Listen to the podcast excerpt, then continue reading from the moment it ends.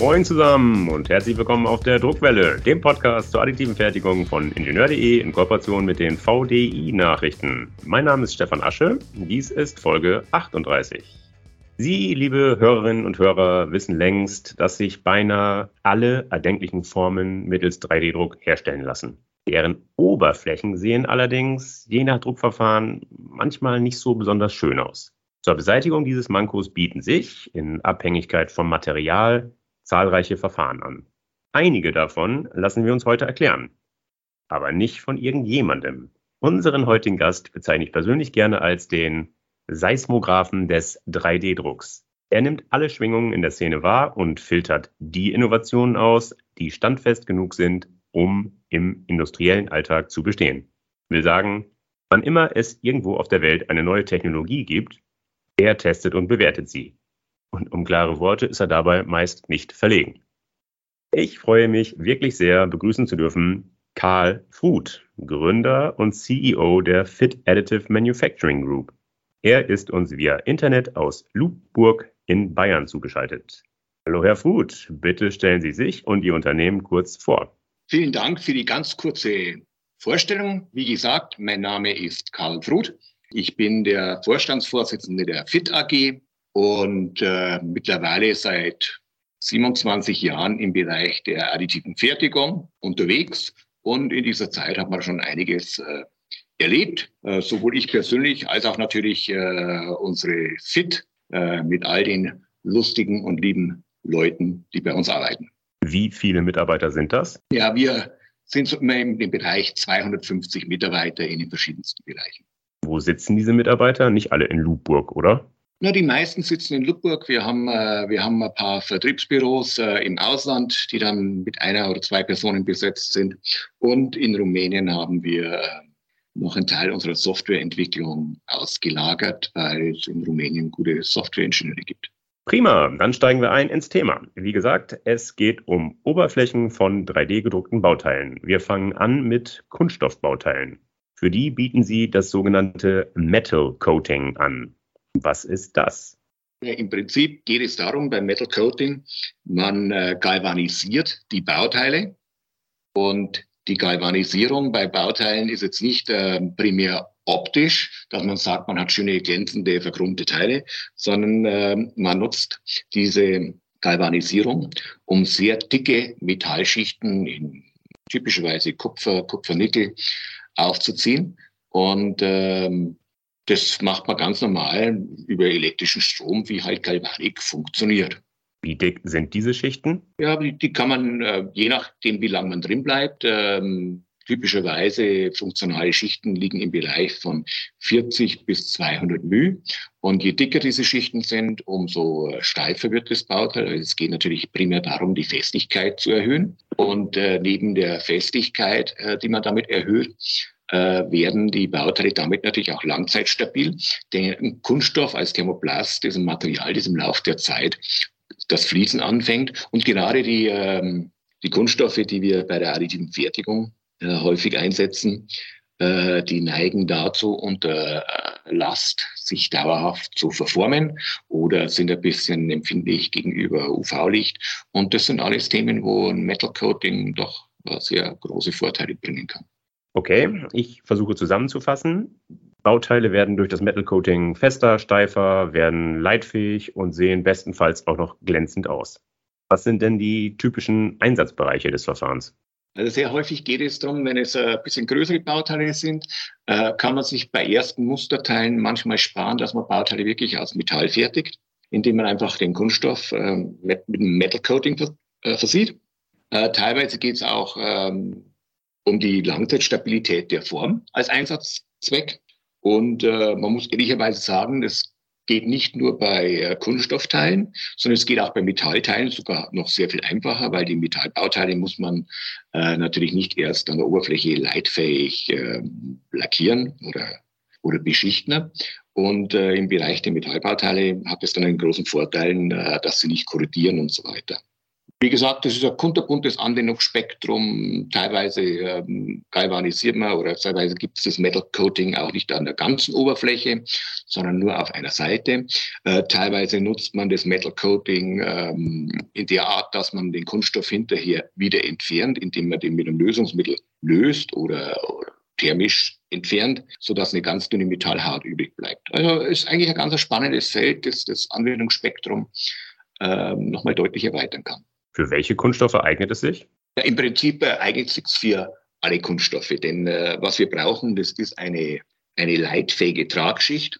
Und äh, die erreichen wir entweder, indem wir sehr komplexe Geometrien äh, chemisch vernickeln. Das heißt, wir legen die ein in einen äh, Nickelbad, bis sich eine ganz dünne äh, äh, Nickelschicht chemisch abgeschieden hat am Kunststoff. Oder wir lackieren es mit einem leitfähigen Lack, diese Bauteile. Und insofern ist uns der Untergrund relativ gleichgültig. Also das heißt, wir können SLA-Bauteile genauso äh, verwenden wie Bauteile aus dem ähm, selektiven Lasersintern oder Bauteile aus dem FDM-Verfahren. Oder teilweise auch ähm, manchmal sogar Kunststoffbauteile, die wir im Spritzguss machen, dass man da einige Muster ähm, mit einer mit einem Metal Coating versehen, einfach weil wir, weil unsere Kunden irgendwas Spezifisches ausprobieren möchten.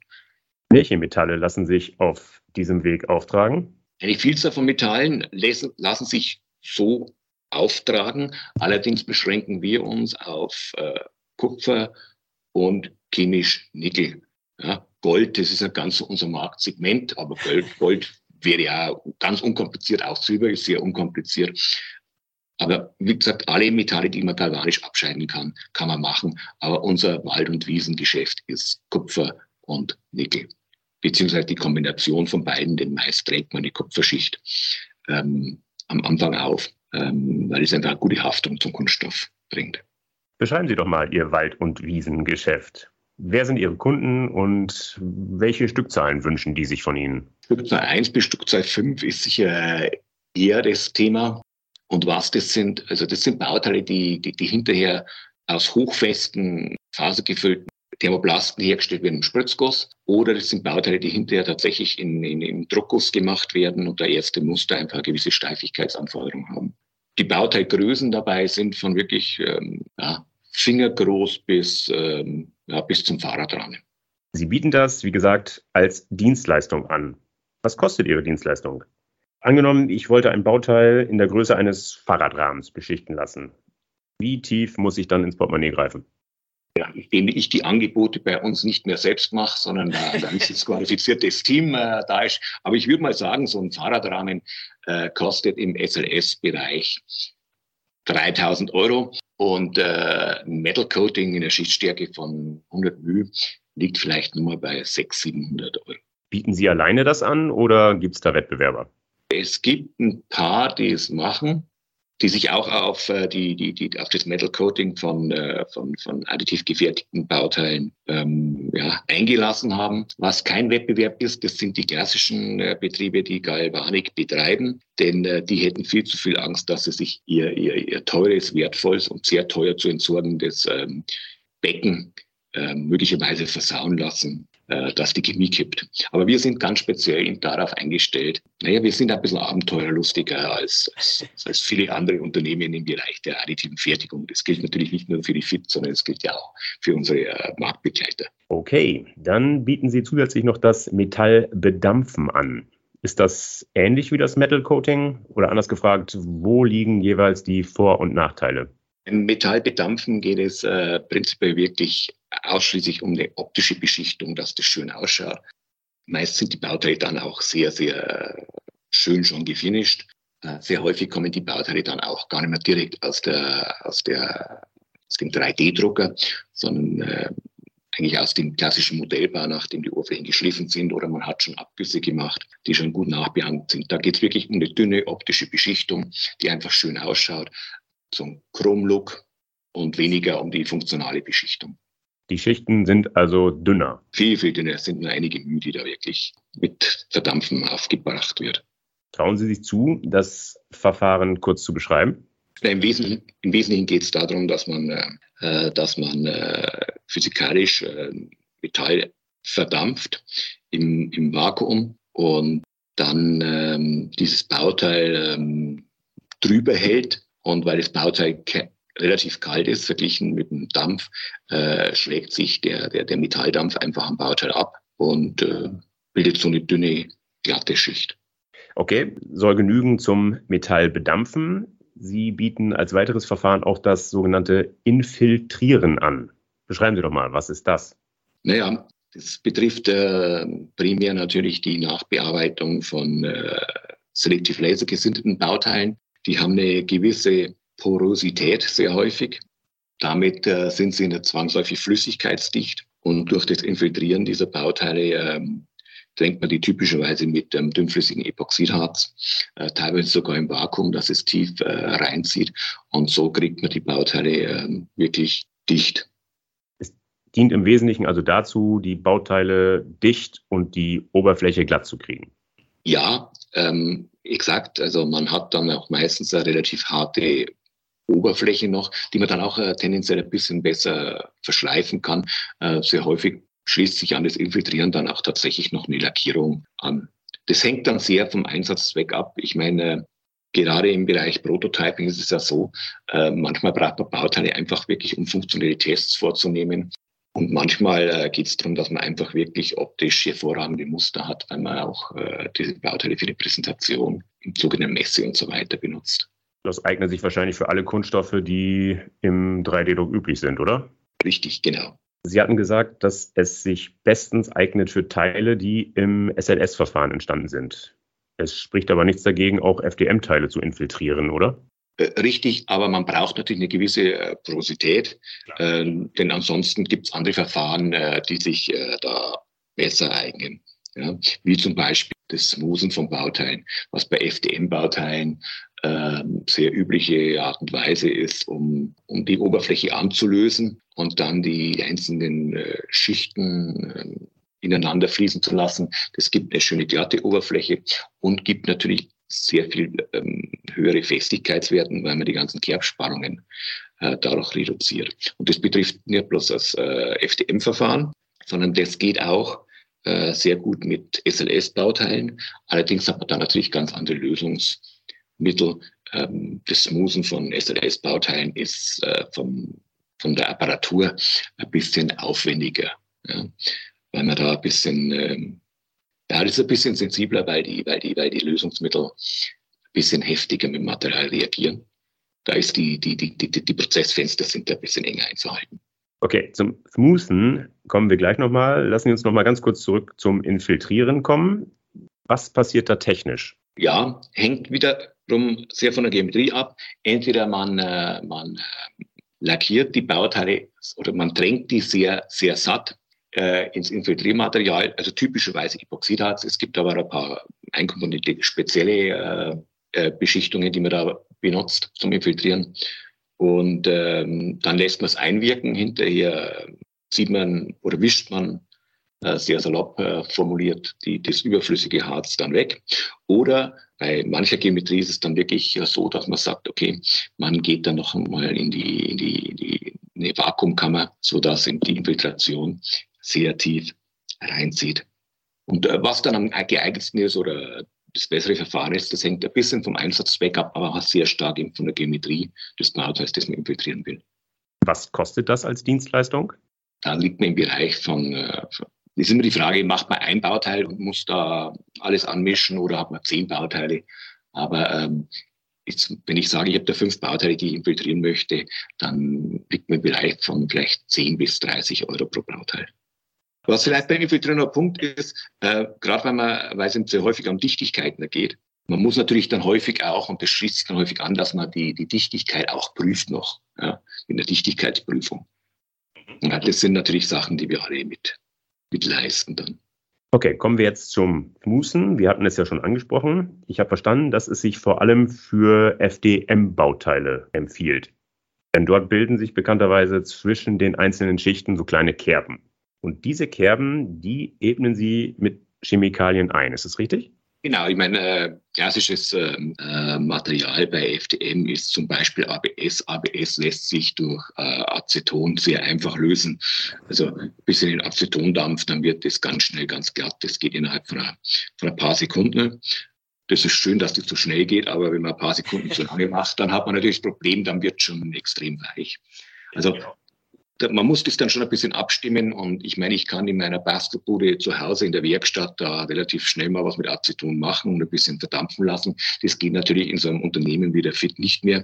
Das muss dann alles tatsächlich mit Anlagen und entsprechender Absagen und so weiter funktionieren. Und ähm, mein Aceton riecht zwar ein bisschen streng, aber ähm, die, äh, die, die, die Chemikalien, die man dann äh, bei sehr viel inerterem Kunststoff wie, wie Polyamid, was wir am SLS äh, verwenden, äh, da sind die Säulen schon nochmal sehr viel aggressiver.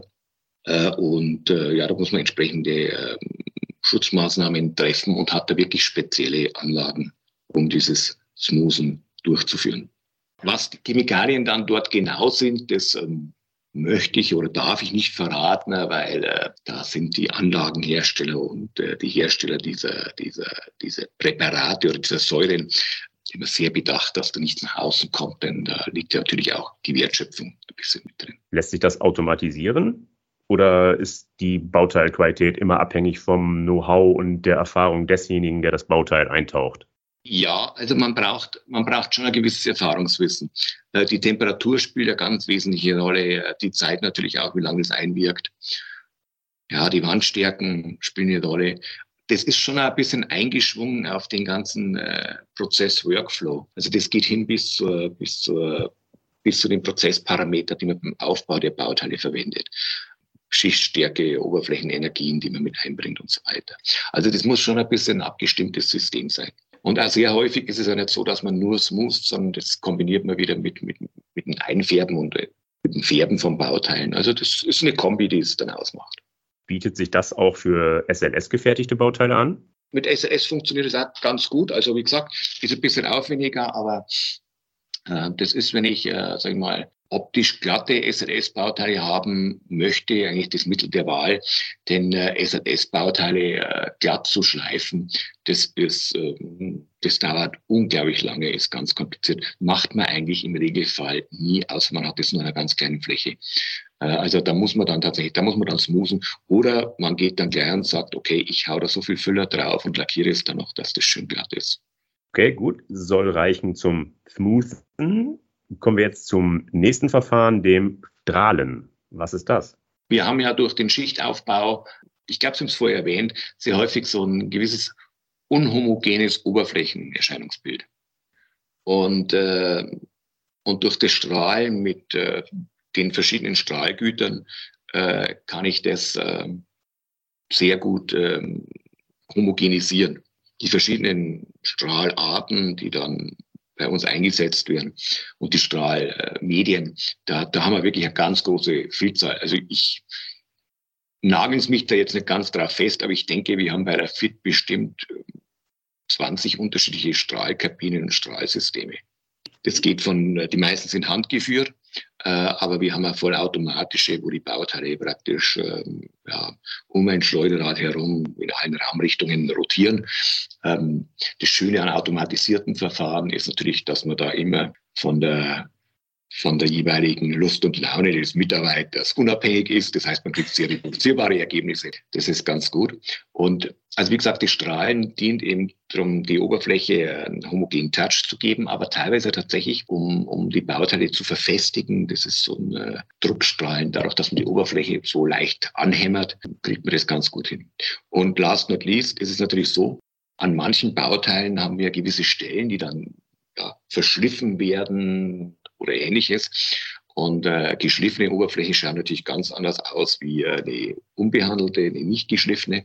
Und über das, indem man dann hinterher über diese geschliffenen und ungeschliffenen nochmal äh, drüber strahlt, kann man hier wieder ein sehr homogenes äh, Erscheinungsbild bekommen, zumindest optisch. Ich stelle mir nun mal vor, ich habe ein sehr filigranes Bauteil und ich beschieße es mit einem Strahlmedium. Besteht da nicht die Gefahr, dass es kaputt geht? Hm, ja, ist ein Thema. Ähm, absolut. Das hängt sehr stark wirklich von der Geometrie ab, mit welchem Strahldruck man arbeitet, auch in welcher Kabine man arbeitet, mit welchem Düsendurchmesser.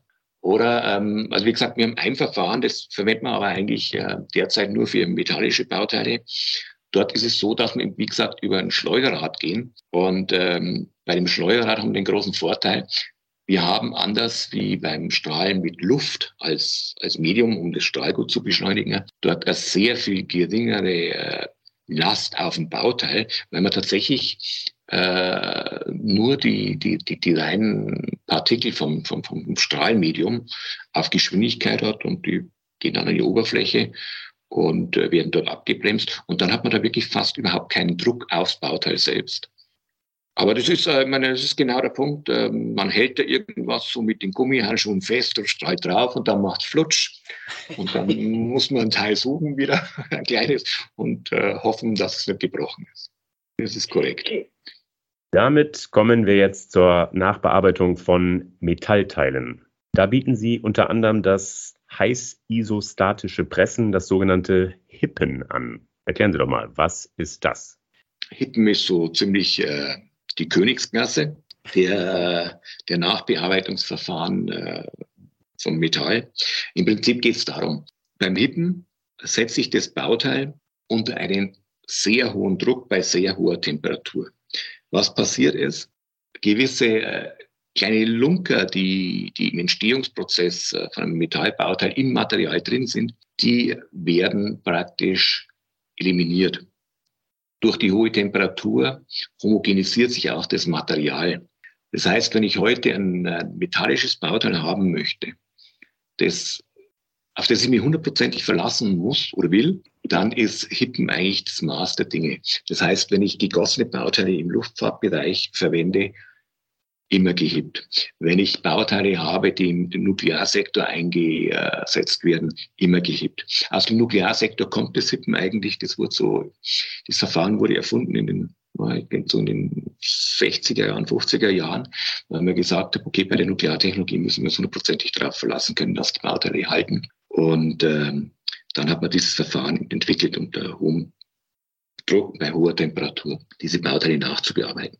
Und es kommt ein zweiter Faktor beim Hippen mit dazu. Ähm, vielleicht kommen wir ja hinterher noch dazu. Äh, Wärmebehandlung ist bei Metallbauteilen natürlich sehr häufig ein großes äh, Thema. Je nach, je nach Metall wichtig oder sehr wichtig oder nicht ganz so wichtig. Aber mit dem Hippen können wir nicht bloß äh, die innere Struktur der Metallbauteile äh, sehr gut verbessern, sondern wir können auch mit extrem hohen Kühlraten ne, das Material abkühlen bzw. abschrecken und damit äh, eine ganz tolle Wärmebehandlung machen. Und das ist ja ganz äh, gut nachzuvollziehen. Wenn Sie sich vorstellen, wir haben da vielleicht einen Druck von 1500 Bar in, in, in dieser kleinen Hipkammer, dann, äh, dann ist so das Schutzgas, also wir verwenden da Argon, äh, dann ist das Argon unter so hohem Druck, das hat dann auch richtig hohe äh, Wärmeleitfähigkeit.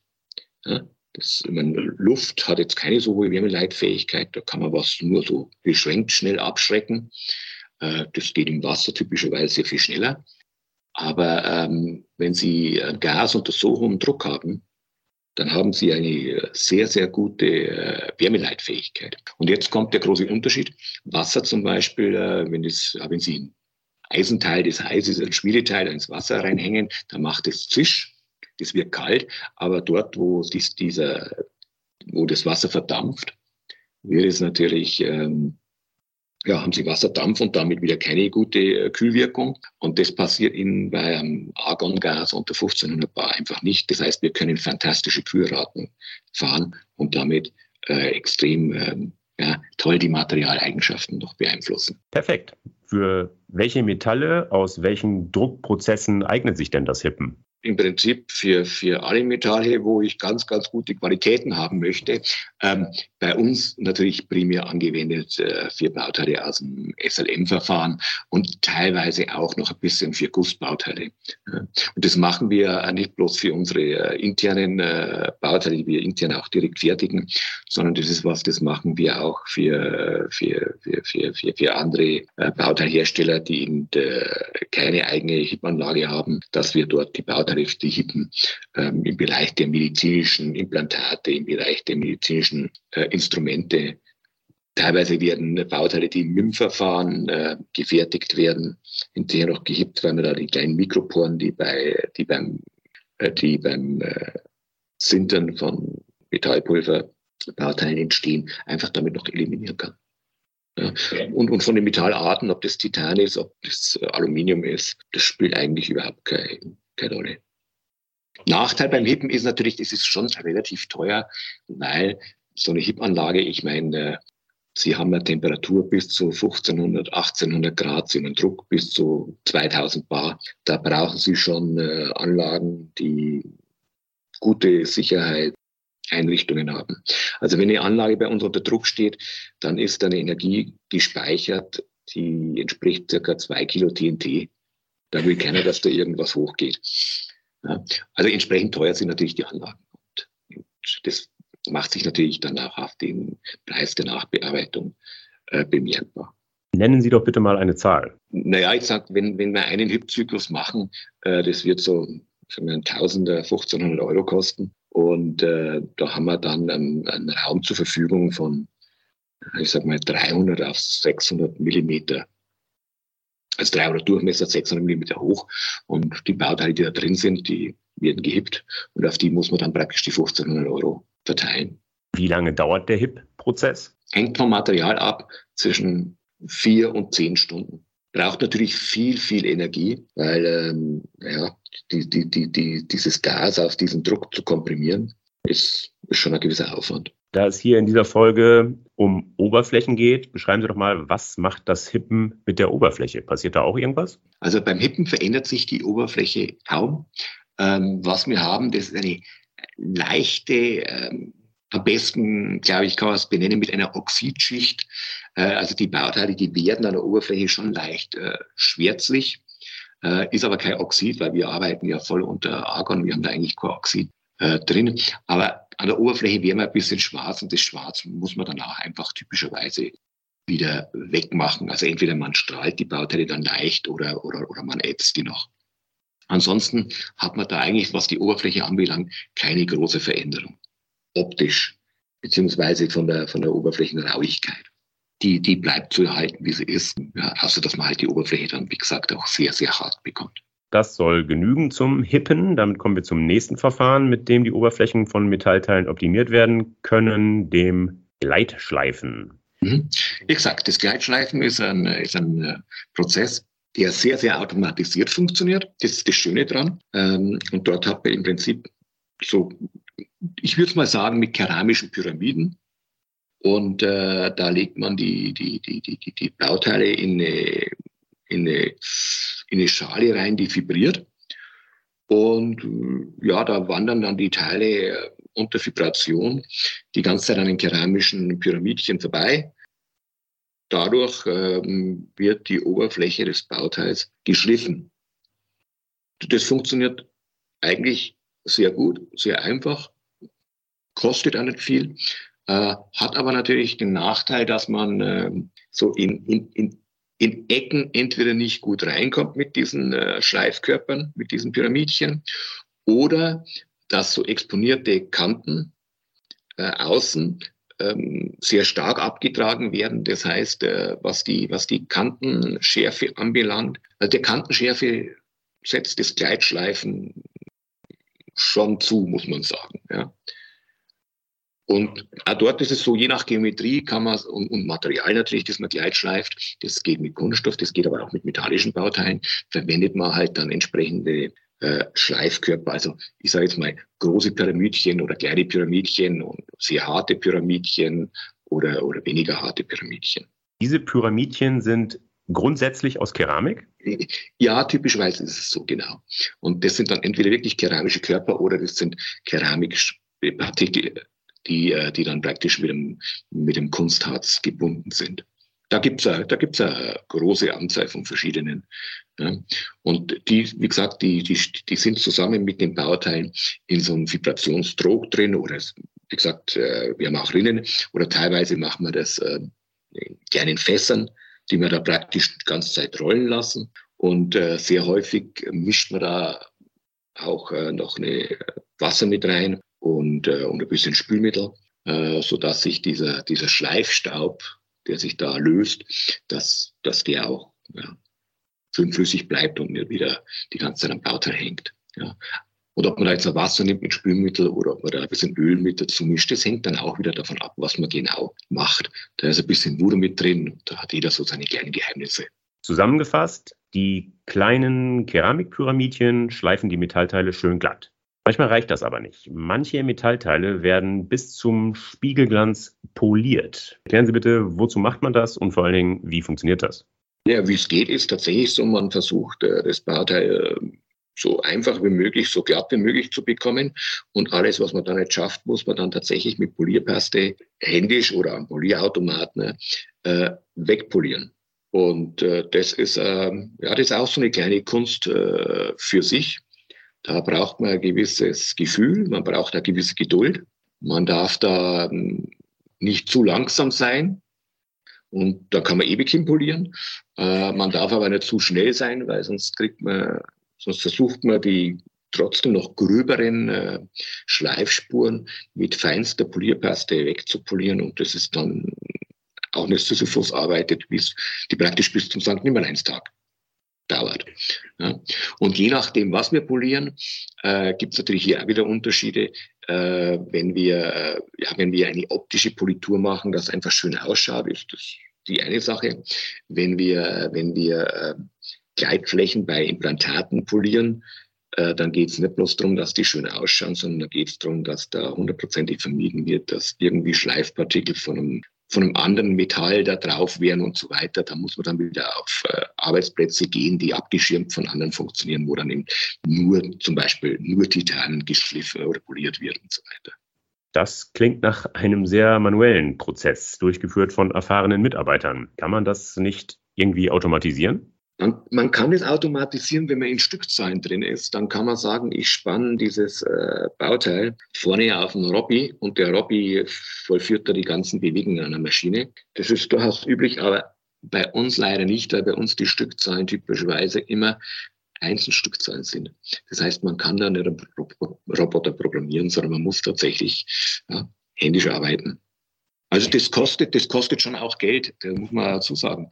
Ähm, aber äh, das ist klar, wenn da ein Mitarbeiter fünf, sechs Stunden an der Poliermaschine steht, um Implantat zu polieren, ja, dann ist man im Bereich von 200, 300 Euro.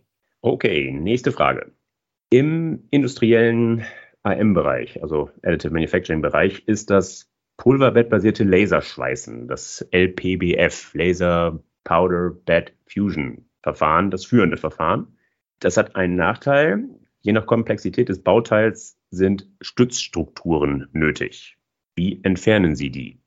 Wir haben da verschiedene Methoden. Wir haben natürlich, äh, wir sind ja schon lange Jahre im Geschäft. Wir hatten ja, äh, wir hatten ja über viele Jahre auch äh, eine Softwareentwicklung in diesem Bereich. Wir gestalten äh, tatsächlich die, die Stützkonstruktionen äh, so, dass die Anbindung zum Bauteil sehr leicht zu lösen ist. Wir haben, wie gesagt, auch Patente, dass man die äh, sehr leicht lösen kann, indem man die äh, ja, über so eine Kaltverfestigung versprödet. Äh, das sind Verfahren. Teilweise nutzen wir auch Chemie, um die, um die, um die Metalle aufzulösen und damit praktisch die Anbindungsstellen relativ gut reinigen zu können. Und es gibt ja manche Materialien, da funktionieren all diese Verfahren nicht gut und da muss man es wirklich händisch äh, mit viel Geduld wegmachen. Oder teilweise, dass man wirklich auf eine CNC-Maschine geht und die Stückstrukturen per CNC-Fräse entfernt. Das ist ein gutes Stichwort, CNC-Fräse. Deren Einsatz setzt voraus, dass man das Bauteil einspannen kann. Bei den oft bionischen Formen gedruckter Bauteile ist es aber schwierig. Wie lösen Sie das Problem? Entweder wir bauen da spezielle Aufnahmen, auch additiv, um, um eine, ja, einen Adapter zu haben zwischen Bauteilgeometrie und Schraubstock, mal ganz salopp gesagt. Oder wir konstruieren schon im Vorfeld ähm, Spannlaschen an die Bauteile, so dass man die äh, gut äh, spannen können. Die muss man natürlich danach auch mit entfernen wieder. Das sind so die, die, die, die klassischen Wege. Sie hatten gesagt, dass die Anschlussstellen der Stützstrukturen, dass Sie die mit Chemie entfernen. Wie verhindern Sie, dass das Bauteil nicht ebenfalls an bzw. aufgelöst wird? Naja, jetzt wenn wir sagen, okay, wir haben eine Anbindestelle, die hat, machen wir es ganz einfach, die hat drei Zehntel Millimeter. Ähm, da komme ich von links und von rechts mit, mit, mit Chemie, muss äh, eineinhalb Zehntel abtragen. Und äh, diese eineinhalb Zehntel, die trage ich natürlich am Bauteil ab. Das muss ich halt vorher als Aufmaß mit drauf tun. Damit kommen wir auch schon zum Schluss. In der Einleitung hatte ich Sie als Seismographen des 3D-Drucks bezeichnet. Deshalb müssen die Hörer und ich, wir müssen wissen, was ist die aktuell beste Drucktechnologie? Jetzt entwickeln sich momentan so viele neue Technologien. Äh, eine beste, das ist immer so einfach gesagt, aber die gibt es Das hängt wirklich von der Anforderung an die Bauterie ab. Aber ähm, ich denke, äh, was in nächster Zeit sehr stark kommen wird, das sind harzbasierte Systeme. Viele Chemiefirmen Firmen haben jetzt begonnen, äh, neuer Technologie, äh, neue Harzsysteme zu formulieren, die, äh, die, die gute mechanische Eigenschaften haben. Große Chemiefirmen wie bei uns äh, Henkel, Evonik, BASF, äh, um da ein paar zu nennen, sind da jetzt eingestiegen und bringen eigentlich ganz spannende Harzsysteme am Markt, äh, zusätzlich zu den etablierten Harzherstellern im, im, im 3D-Druckbereich. Also da geht einiges und die Systeme, die es am Markt gibt, die sind einfach und haben fantastische Oberflächen. Und ähm, also ich von der Technologie verspreche ich mir äh, sehr, sehr viel in nächste Zeit. Das zum Werkstoffbereich, also neue Harze im Kunststoffbereich, die sind für Sie spannend. Darin sehen Sie eine spannende Entwicklung. Was passiert im Metallbereich? Was wird hier der nächste Gamechanger in Ihren Augen? Ich denke, ähm, kostentechnisch ähm, kommen wir momentan da nicht sonderlich weiter bei den direkten Verfahren, aber es kommen einige indirekte Verfahren. Verfahren, wo man im Prinzip nur ein Rohling fertigt oder, oder ein Grünling, äh, wo man dann einfach die, die, die, die finalen metallischen Eigenschaften bekommt, indem wir äh, hinterher praktisch in einen klassischen Sinterprozess reingehen. Da bekommt man die Kosten herunter. Und ich denke, da kommt einiges von verschiedenen Herstellern mit verschiedenen Technologien. Ähm, da sind wir zumindest dran und ich weiß von, von Messen und von anderen, da, da sind momentan viele dran. Sie meinen das Binder-Jetting? Binder-Jetting als Beispiel, aber auch äh, Harz gefüllte, äh, auch äh, Metallpulver gefüllte äh, Harze, die direkt verarbeitet werden. Aber es gibt ja auch äh, praktisch Nanotinte. Also in dem Bereich äh, tut sie momentan wirklich äh, eine ganze Menge. Aber allgemein ist, ich brauche hinterher einen Sintervorgang mit allen Vor- und Nachteilen, die so ein Sintervorgang mit sich bringt. Also man hat natürlich einen gewissen Schwund, den man in den Griff kriegen muss. Und bei den größeren Bauteilen wir bei der FIT, wir, wir setzen sehr stark auf roboterbasierte Systeme, wo wir einfach mit verschiedenen Effektoren arbeiten. Sei es, dass wir da ähm, eine Schweißanlage drauf haben, äh, so klassisch äh, mit Mac oder, oder auch mit dem Laser. Da, da tut sich einiges, äh, weil man einfach softwaretechnisch da schlauer wird und und wenn ich mit einer Software im Prinzip diesen, diesen, diesen Werkzeugweg relativ automatisiert erzeugen kann, äh, wächst da ganz großes Potenzial eigentlich. Ja. Oder wir haben da momentan ein tolles äh, Projekt gemacht oder am Laufen. Wir haben eine Ausstellung im Museum in Hannover, Sprengelmuseum, Museum für relativ moderne Kunst, sehr bekannt und berühmt. Da haben wir zwei Roboter, die da im, im Zusammenspiel äh, ein riesiges Kunstobjekt direkt im Museum als Ausstellung äh, herstellen. Das sind so, ich glaube, 23 verschiedene Skulpturen, die da praktisch während der Öffnungszeiten des Museums innerhalb von sechs Wochen, ich glaube, die Ausstellung geht bis Ende April, erzeugt werden. Also super spannendes Thema mit viel Farben, tolle Sache im Künstler Peter Lang, für den haben wir da extra ein VR-Device entwickelt, dass er da virtuell zeichnen kann. Also super spannende Sachen und also wir sprechen immer sehr viel über, über Maschinen und Materialien natürlich, weil uns das als Ingenieur äh, nahe liegt. Aber äh, ganz wesentlich geht es natürlich auch um die Kreativität. Man braucht Anwendungen, äh, wo die additive Fertigung ihre Stärken gut ausspielen kann. Und da ist wirklich mehr die Kreativität gefragt. Und insofern sind da Kunstprojekte für uns immer ganz anregende Sache, weil die Künstler da ein bisschen freier sind als die Ingenieure. Damit kommen wir auch schon zur letzten Frage. Ich möchte abschließend noch einmal zur Oberflächenbearbeitung zurückkehren. Was sind aus Ihrer Sicht da die spannendsten Entwicklungen? Automatisierung, Roboter, Roboterprogrammierung. Wir haben das ja jetzt in dem Podcast äh, mit verschiedenen Verfahren durchgespielt, die, die, die, die Herausforderungen es gibt und so weiter. Am Ende des Tages ist es leider bei uns nach wie vor mit sehr viel manueller, mit sehr viel manuellem Aufwand verbunden. Das glaube ich, äh, da verrate ich nicht zu viel, wenn ich sage, dass, dass wir uns genauso wie unsere Marktbegleiter schwer tun, qualifiziertes Personal zu finden, das diese Arbeit mit Freude, Leidenschaft und auch dem nötigen Können macht, beziehungsweise Kunden zu finden, die bereit sind, dafür auch das Geld auszugeben. Das heißt, dort ist wirklich ein enormer Handlungsdruck dran, äh, hier Automatisierung hinzubekommen.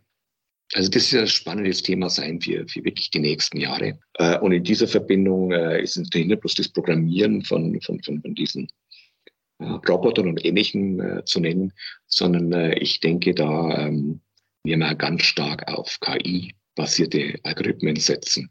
Also auch dort sind wir sehr aktiv momentan, forschungstechnisch. Prima. Danke, Herr Fruth. Danke Ihnen für die spannenden Einblicke und für die spannenden Ausblicke.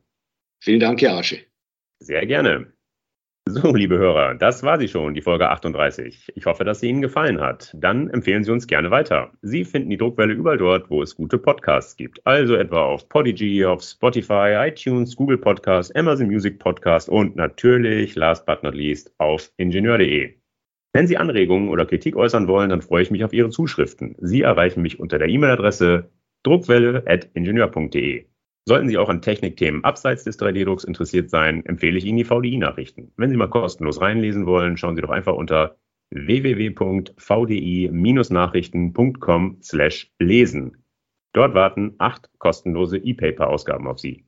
Jo, das war's für heute. Bleibt mir noch zu sagen, auf Wiederhören, munter bleiben und tschüss.